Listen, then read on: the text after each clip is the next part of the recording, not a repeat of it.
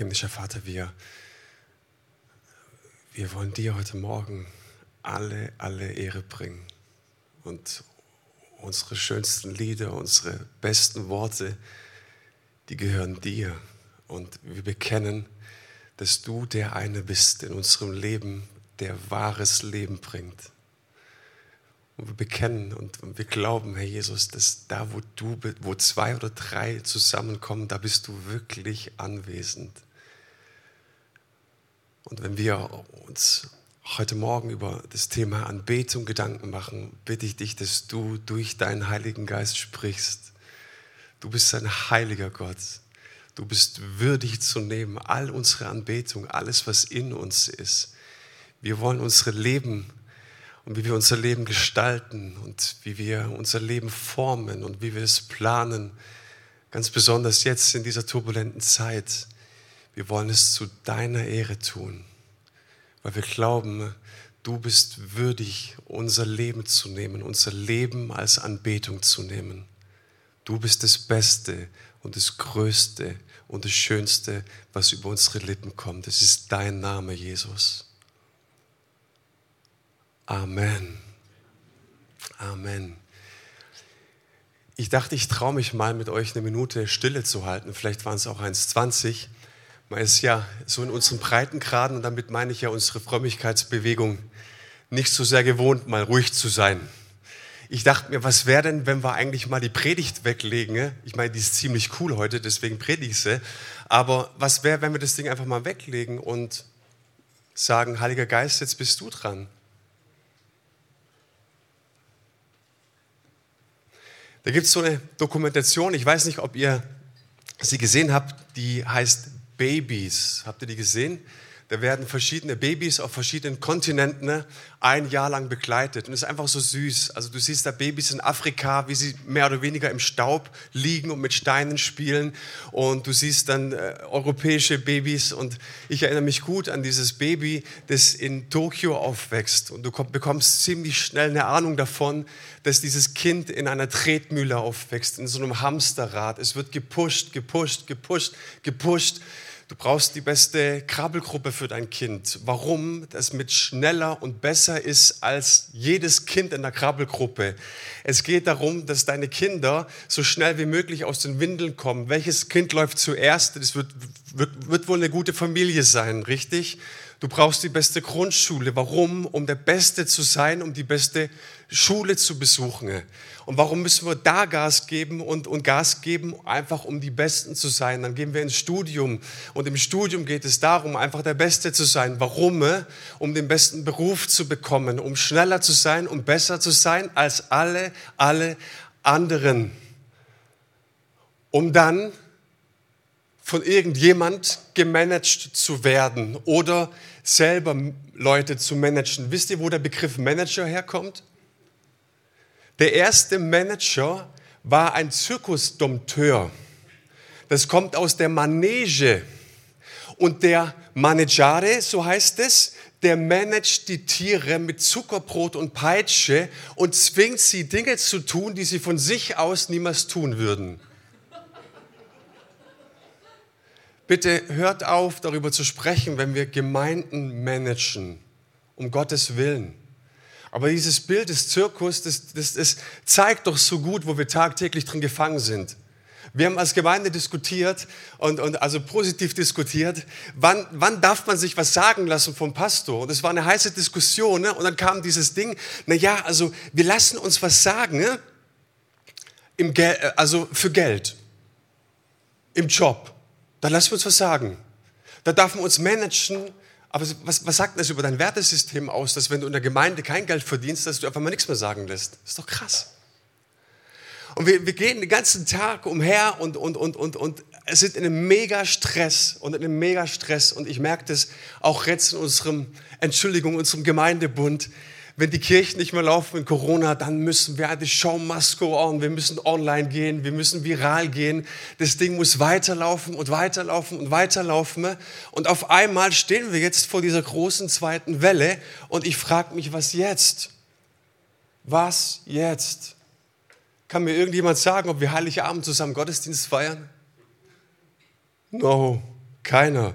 Kann mir irgendwann sagen, ob wir in vier Wochen noch gemeinsam Gottesdienst feiern? No. Mann, ich habe in die Bibel geschaut und ich glaube, es gibt einen Vers, der für diese Zeit zu 100% zutrifft. Psalm 46, Vers 11. Da heißt es, seid still und erkennt, dass ich Gott bin.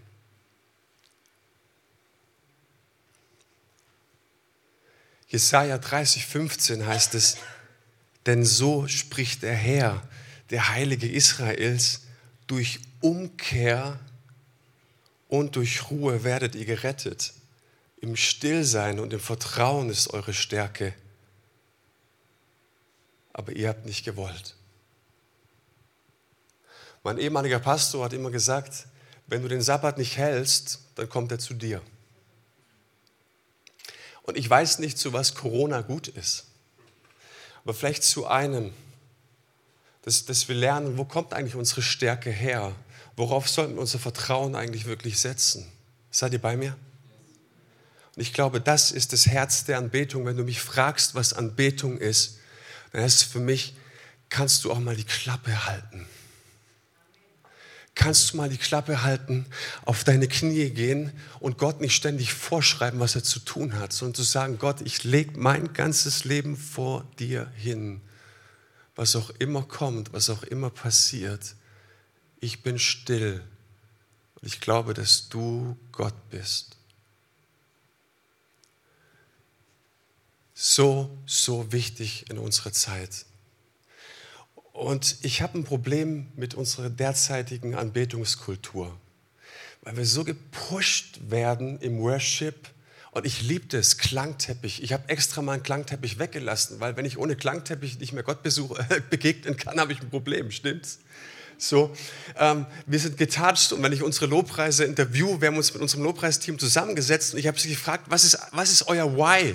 Warum betet ihr an am Sonntagmorgen? Und einer sagt, naja, ich liebe es einfach, wenn die Tränen kullern bei den Leuten. Und dann sage ich, du, wenn ich im Auto sitze und, und ich höre gern Ludovico Einaudi oder ähm, Hans Zimmer oder Max Richter, wenn die Geigen einsetzen, dann heule ich auch. Aber es ist nicht Gott. Die Geige von Hans Zimmer ist nicht Gott. Die Frage ist, was betest du eigentlich wirklich an? Und unser Problem ist, dass wir Emotionen und Gefühle mit unserem Gott verwechselt haben. Sie sind Botschafter von Gott. Sie zeigen, ja, da ist, da ist was lebendig in mir. Aber Emotionen und Gefühle sind nicht Gott. Was ist Anbetung? Ich musste da an die Geschichte von Maria und Martha denken. Vielleicht kennt ihr sie. Maria und Martha laden Jesus zu sich ins Haus ein und Martha ist sehr geschäftig. Wenn du sie kennst, dann weißt du, Martha wird in dieser Geschichte schlecht abschneiden. Ich meine, die hat es nur gut gemeint. Im Grundtext, also im Urtext, im griechischen Text steht da drin, dass sie, also Diakonein, das war der Tischdienst. Und ich dachte mir, sag mal, wann ist denn Diakonie bitte schön falsch? Den Armen dienen zu schauen, was, was, was, die müssen doch versorgt sein. Aber wisst ihr, unter was Martha leidet? Sie nahm für sich in Anspruch zu wissen, was Jesus braucht.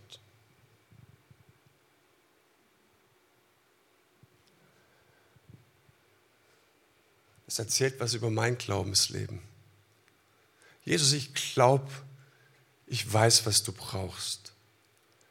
Und ich muss euch wirklich sagen, ich möchte von einem Gebetsleben, von einem Anbetungsleben befreit werden, dass Gott vorschreibt, was er zu tun hat.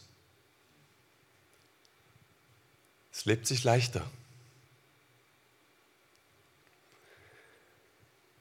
Und dann sehen wir Maria, die sitzt Jesus zu Füßen ne, und ist damit eigentlich eine Erfüllung einer Verheißung aus dem Alten Testament. Da heißt es, ihr werdet sitzen zu meinen Füßen und ihr werdet lernen von mir. Und so wird sie zur ersten Theologiestudentin. Und ich weiß nicht, wie es euch in der Schule ging. Ich habe dann, du sitzt ja in der Schule und, und du hörst dir an, was die Lehrer sagen, aber du studierst einfach auch ihre Mimik, ihre Gestik. Meine Klassenlehrerin damals, ich dachte immer, die hat eine Schokoladenseite. Die eine Seite ihres Gesichtes sieht besser aus als die andere. Ja, versteht ihr? Du, du, du, du schaust Personen an, du siehst Menschen an und du hörst nicht einfach nur auf ihre Stimme, sondern zu deinem Lehrer entwickelt sich mehr oder weniger eine Beziehung. Du nimmst ihn wahr, du spürst von ihm, du hängst an seinen Lippen und du merkst, wenn etwas nicht stimmt. Und ein bisschen später sehen wir, ich glaube, es war sechs Tage vor der Kreuzigung, ist Jesus in Bethanien.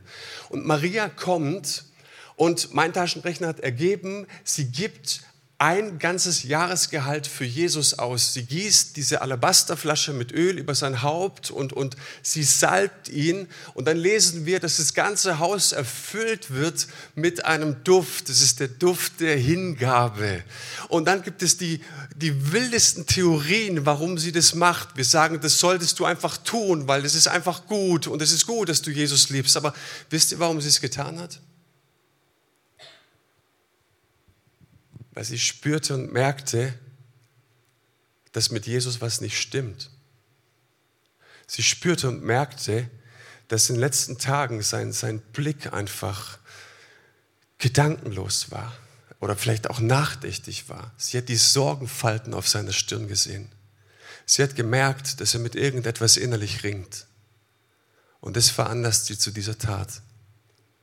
Und wisst ihr, was mich herausfordert? Es ist die Frage, hätte ich es bemerkt? Oder bin ich so auf meinem Autopilot, ne? Jesus, du musst doch. Die Jünger haben es nicht bemerkt. Jesus, du musst nach Jerusalem marschieren und du musst jetzt das politische Zepter in deine Hand nehmen und abgehen. Aber es gab eine Jüngerin, eine Nachfolgerin und das ist doch tatsächlich nachdenkenswert. Nur eine, die verstanden hatte, dass irgendetwas nicht stimmt.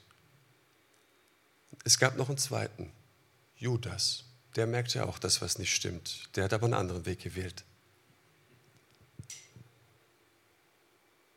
Wenn du mich fragst, was das Herz der Anbetung ist, dann, dass ich im Jetzt spüre, was Gott auf der Seele brennt. Was ist Anbetung noch? Lasst, lasst uns mal in die Offenbarung schauen. Wer hat das letzte Mal in der Offenbarung gelesen in den letzten zwei Monaten? Drei Monaten? Yeah. Die Offenbarung ist ein hammermäßiges Buch. Und wenn du in das vierte Kapitel schaust, dann siehst du, wie Johannes vom Heiligen Geist entzückt wird und auf einmal mitgenommen wird und, und ihm wird gezeigt. Und natürlich waren die Gemeinden in der Anfechtung, sie waren bedroht, nicht Corona bedroht, verfolgungsbedroht. Und auf einmal sieht er jetzt, was jetzt gerade im Himmel vor sich geht. Und das sind crazy Szenen, die jetzt passieren.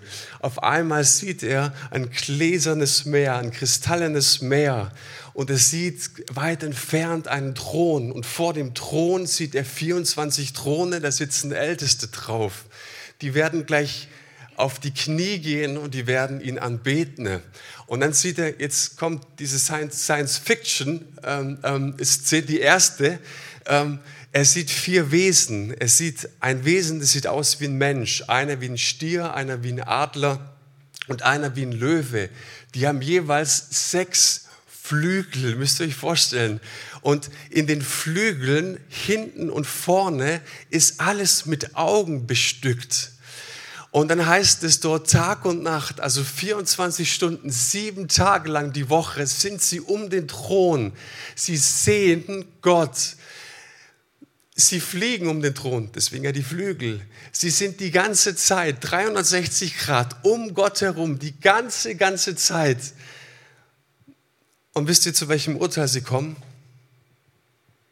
Heilig, heilig, heilig ist der Herr, der Gott, der die ganze Welt regiert, der war und der ist und der da kommt. Ich dachte mir, hey, lass mal irgendwas um mich fliegen, 24 Stunden, sieben Tage die Woche. Die kommen zu einem anderen Ergebnis. Aber hey, hier geht es nicht um Gewinn. Hier geht es nicht um gute Gefühle. Hier geht es nicht darum, dass irgendjemand Gott irgendwas vorschreibt, sondern sie sehen sein Wesen, sie sehen, wie er wirklich ist und sie kommen zu keinem anderen Ergebnis, als dass sie vor ihm niederfallen und niederknien und ihn anbeten. Und, und wir sehen ein bisschen später Millionen von Engeln mit ihnen. Sie fallen auf die Knie und singen unaufhörlich, heilig, heilig, heilig. Und genau das passiert jetzt in diesem Moment im Himmel. Und weißt du, ich habe mal Gedanken gemacht, ist rein spekulativ. Vielleicht, also wir wissen ja, Gott ist außerhalb der Zeit, deswegen ist er ewig, aber vielleicht hat er sich so ungefähr eine Million Jahre lang Gedanken gemacht, wie er mein und dein Innerstes schaffen kann, wie er es formen kann, wie er es kreieren kann, damit wir mit ihm verbunden sind, dass wir nicht nur immer wieder flüchtig in Intermezzos am Sonntagmorgen in seine Nähe kommen, sondern wie wir 24-7, genau das, was da im Himmel passiert, dass du unablässig ein Leben der Anbetung führst. Hey, ich bin dafür geschaffen, um mit ihm verbunden zu sein. Und wenn du Jesus anschaust im Johannesevangelium, in seinem letzten Gebet, im Kapitel 17, sagt er, wie du Vater in mir bist und ich in dir, so sollen sie in uns sein, auf dass die Welt glaube, dass du mich gesandt hast. Weißt du, wie diese Welt zum Glauben kommt? Ich provoziere mal ein bisschen. Nicht, wenn du am Sonntagmorgen eine halbe Stunde Worship machst, sondern indem du für dich realisiert hast, mein Leben ist ein Leben der Anbetung. Alles, was ich bin, mein Terminkalender, mein Geldbeutel, mein Reden, mein Handeln, alles, alles, alles, alles spricht eine Sprache. Und hey, er sagt zum einen in diesem Gebet, wie wir miteinander umgehen, zeigt der Welt, dass die Botschaft glaubwürdig ist. Und in dem Maße, wie wir ihn suchen, in dem Maße, wie wir realisiert haben für uns, dass wir gebeten sind äh, oder, oder geschaffen sind für ein Leben der Anbetung, das zeigt der Welt, dass die Botschaft glaubwürdig ist. Und ich habe mir gedacht, auch sehr ketzerisch, wann ereignet sich eigentlich Kirche? Wann ereignet sich eigentlich ein guter Lobpreis? Ich sitze neulich beim Friseur und mein Friseur erzählt mir, er ist Moslem, dass er Kopfschmerzen hat. Oh, Stallvorlage. Jetzt kam sein Chef da rein, dachte ich, Mist, ich hatte eigentlich, ich, ich wollte für ihn beten, ja. Jetzt kam der Chef rein und dachte ich, oh nein. Jetzt kommt noch mal ein Kunde rein und dann denke ich so, uh, komm, sei kein Frosch. Und dann habe ich ihn gefragt, ob ich für ihn beten kann. Und er sagt mir, hey, ähm, ich bin Moslem. Und weißt du, es ist genetisch bedingt, diese Kopfschmerzen. Und bei uns Moslems ist es so, wenn es genetisch bedingt ist, kannst du nicht dafür beten. Ich habe es nicht gesagt, aber ich dachte, was für ein Quatsch. Darf ich für dich beten? Der Chef steht daneben und ich bete für ihn. Wir sind geschaffen für ein Leben der Anbetung. Wir sind geschaffen, dass das, was wir denken, wie wir handeln, was unser Ausdruck, das ganze Leben soll ein Ausdruck der Anbetung sein. Es ist so, so viel mehr. Und ich dachte mir, hey, wenn nur fünf Leute heute Morgen verstanden haben, yes, wenn es der Heilige Geist nur fünf Personen hier sagt und sie gehen raus und verstehen das, dann kann es passieren, dass sich in dieser Welt ganz schön was verändert. Aber bitte lasst uns weniger darüber diskutieren, was Corona jetzt gerade macht mit dieser Welt, auch mit unseren Gemeinden. Hey, wenn du verstanden hast, dass du einen mit dir hast, der größer ist als alles andere, dann bist du dazu berufen, diese Welt zu verändern, gerade in dieser Zeit, heute Morgen.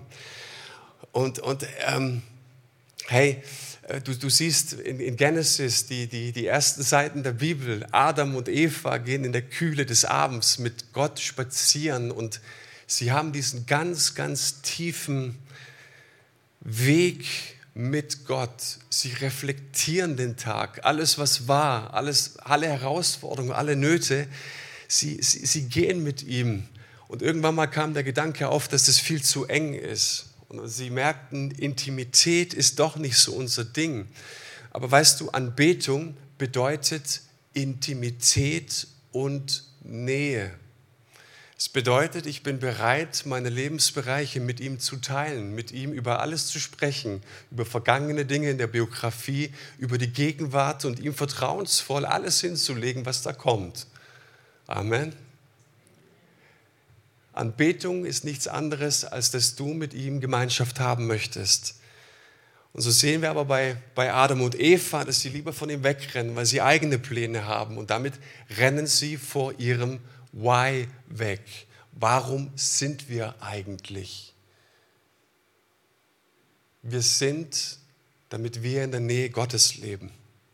Und Jakobus, auch ein guter Mann aus dem Neuen Testament, der, der redet ein bisschen was über, über diese Situation, dass wir von ihm wegrennen wollen. Und im vierten Kapitel sagt er dann in Vers 13, nun zu euch, die mit großen Worten ankündigen, heute oder morgen wollen wir in diese oder jene Stadt reisen. Wir wollen dort ein Jahr bleiben, gute Geschäfte machen und viel Geld verdienen. Ihr wisst ja noch nicht einmal, was morgen sein wird. Ich dachte mir, wie passend. Was ist denn schon euer Leben? Nichts als ein flüchtiger Hauch, der kaum ist er da, auch schon wieder verschwindet. Hey, das sind so viele Vorstellungen, so viele Ideale, so viele Träume und so viele Wünsche. Und wir richten unser ganzes Leben auf die Zukunft aus. Kennst du das? Du richtest dein Lebensglück und deine Fülle und, und alles, was da kommt, auf, das, auf bessere Zeiten aus. Aber wenn du im Moment, im Jetzt nichts hast, was absolutes Glück und absolute Freude für dich bereitet, dann bist du eine arme Wurst. Ich habe aufgehört damit, mir von meiner Zukunft Gold zu versprechen. Ich muss im Hier und Jetzt etwas finden, was mich jeden Morgen aufstehen lässt, was mich jeden Morgen begeistert. Das ist mein Job als Kind Gottes. Und eine Sache ist, ihm zu begegnen, die andere berufen zu sein, wirklich zu wissen, warum ich geboren wurde. Aber wir sind bei der Anbetung. Ich bin geboren, um in seiner Nähe zu sein. Und wenn es uns zu langweilig ist, wenn uns dieser Gedanke nicht anfixt, hey, dann haben wir nachher noch einen kleinen Teil, wo wir zurück zu ihm können. Und Jakobus gibt uns ein kleines Hilfsmittel mit auf den Weg. Wenn es wirklich so ist, dass es uns vielleicht nicht anfixt, dass er mit uns Gemeinschaft haben möchte. Er sagt uns im selben Kapitel in Vers 5, oder meint ihr, die Heilige Schrift sagt ohne jeden Grund, leidenschaftlich wünscht sich Gott, dass der Lebensgeist, der in, den er in uns wohnen lässt, ganz ihm gehört. In diesem Moment fallen vier Wesen vor Gott nieder. 24 Älteste beten ihn an. Millionen von Engeln beten ihn an. Und die Bibel sagt uns, im gleichen Moment ist Gott eifersüchtig und so leidenschaftlich danach, was er in dein Leben gelegt hat. Dieser Lebensatem ist Pneuma im Griechischen, im Hebräischen Ruach. Wir könnten es auch übersetzen mit Herzschlag. Das, was dich leben lässt, danach sehnt sich Gott. Dass alles, was in dir ist, was in der Tiefe deine Wünsche, deine Träume, deine Hoffnungen ausmacht, dass du das mit ihm teilst. Danach ist er eifersüchtig. Ist doch verrückt, oder? Mein Leben ist wie ein Hauch, sagt Jakobus. Mein Leben ist wie, so sagt es Jesus, wie ein Gras, was in der Sonne verbrennt. In diesem Moment Millionen von Engeln beten ihn an. Und stell dir das mal vor, Gott hat nur einen Gedanken. Wo ist das Herz von Manu? Ich habe so eine Leidenschaft nach diesem Herz und was ich in dieses Herz gelegt habe. Ist das nicht ein wunderschöner Gedanke? Das ist das Herz von Anbetung. Kennst du Menschen, die ständig gehetzt sind? Weißt du, wo das Wort hetzen herkommt? Ursprünglich in der deutschen Sprache von hassen. Wer ständig durchs Leben hetzt, der hasst sich selber. Wer nicht zur Ruhe kommt, und es merken wir doch auch in unseren Kirchen, dauernd muss die Show weitergehen, andauernd muss die Post abgehen. Aber hier haben wir auch Zeiten, wo wir sagen, stopp, auch wenn die Show nicht weitergeht. Wir kommen vor Gott, wir beten ihn an, weil wir glauben, er ist es würdig. Wir haben so Schiss in unseren Kirchen, was Corona mit den Kirchen macht. Dabei ist es der Geist Gottes, der andauernd seit tausenden von Jahren seine Kirche baut. Und ich frage mich, hey, haben wir auch Zeiten, haben wir Momente, wo wir das komplett loslassen können?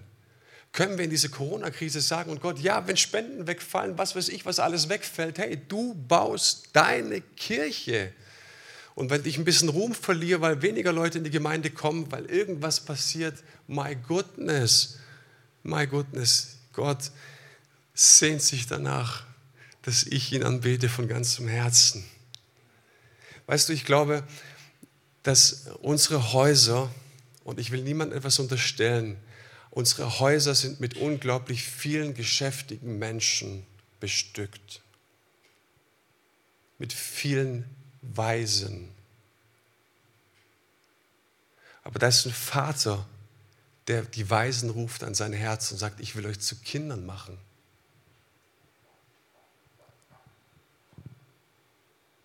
Hans-Joachim Eckstein, ein Theologe aus Tübingen, der sagt es, wir lieben es, gebraucht zu werden, obwohl wir es brauchen, geliebt zu werden. Kennst du den römischen Gott Janus? Ich habe überlegt, darf man in der Kirche über einen römischen Gott predigen? Ich mache es einfach mal. Dieser römische Gott Janus, der hat zwei Gesichter, habt ihr vielleicht schon mal gekannt. Und er verspricht uns eigentlich immer einen ganz fantastischen Weg. Und das ist das freundliche Gesicht. Und sagt mit dem freundlichen Gesicht, komm mein Freund, ich habe noch was Besseres für dich. Komm. Im Kirchengebrauch sagen wir, the best is yet to come. Da geht noch viel mehr, Leute. Die Zukunft ist rosig. Gott hat noch so viel für uns. Komm, mein Freund, komm mit. Komm mit. Hey, gib dir nicht mit dem Auto zufrieden. Da gibt es mehr. Komm mit, komm mit. Dein Haus ist zu klein. Da gibt es noch mehr. Wenn du jetzt nicht blöd bist, sei nicht blöd. Komm mehr. Und kurz bevor wir in, dieser, in diesem Mythos, kurz bevor wir dann am Ziel sind und wir versprechen uns alles davon, dreht er sich um und zeigt uns diese hässliche Fratze.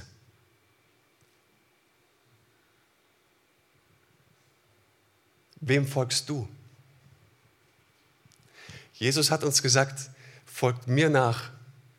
Ich werde euch nie eine hässliche Fratze zeigen. Never ever. Ich bin ehrlich mit euch. Aber sagt auch sehr, sehr klar, all diesen Geschäftigen, all die, die so viel Gas geben, all diejenigen, die sich so viel versprochen haben, den wird er vielleicht irgendwann mal sagen, geht weg von mir, ich kenne euch nicht. Aber Jesus, wir haben so viel für dich getan, wir, haben so viel, wir waren so engagiert, wir haben mit allem, was wir hatten, deine Kirche gebaut und er sagt uns, geht weg von mir, ich kenne euch nicht. Das ist nicht das hässliche Gesicht, wisst ihr warum? Weil er das am Anfang seinen Jüngern gesagt hat. Klare Verhältnisse. Was jagen wir hinterher? Ich komme zum Schluss. Wie wir unserem Leben und unsere Kirche eine Kultur von Anbetung etablieren können, ist, ich muss aufhören, ständig den Autopiloten drin zu lassen. Schalte den Autopilot ab. Ich will ihm Raum geben. Und wie kann ich ihm Raum geben? Ich kann Gott nur Raum geben, indem ich still werde vor ihm. Ich habe keine andere Möglichkeit gefunden, als dass ich sage, ich habe jetzt eine Zeit, wenn es eine halbe Stunde ist, wenn es eine Stunde ist, egal wie lange es ist, aber ich möchte mit dir in Kontakt kommen. Ich möchte, dass du persönlich zu meinem Herzen sprichst. Ich möchte aus dem Original, aus der Quelle leben. Und es ist gut, aus Predigten zu leben, aus Büchern zu leben. Versteh mich bitte nicht falsch. Aber Gott sehnt sich nach deinem Herzen. Ich will aufhören, Jesus vorzuschreiben, was er zu tun hat. Gott, wenn es eins gibt, dann, dann setzt den ganzen Himmel in Bewegung und bring mir bitte bei. Schlag's mir aus der Hand. Korrigier mich. Du darfst eine Notbremse ziehen, aber ich möchte um alles, um alles, um alles, um alles in der Welt aufhören, dir vorzuschreiben, was du zu tun hast. Letzte Geschichte.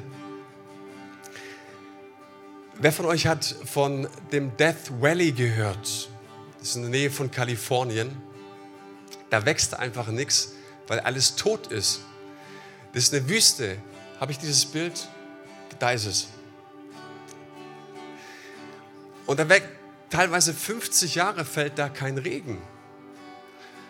Und 2004 fing es an zu regnen. Alles war eigentlich tot. Und die Folge von diesem Regen war, dass dieses ganze Tal auf einmal blühte. Die unterschiedlichsten Pflanzen kamen da hoch, Blumen kamen hoch und ich habe mir die Frage gestellt, hey, sag mal, warum, wie kam das? Ganz einfach.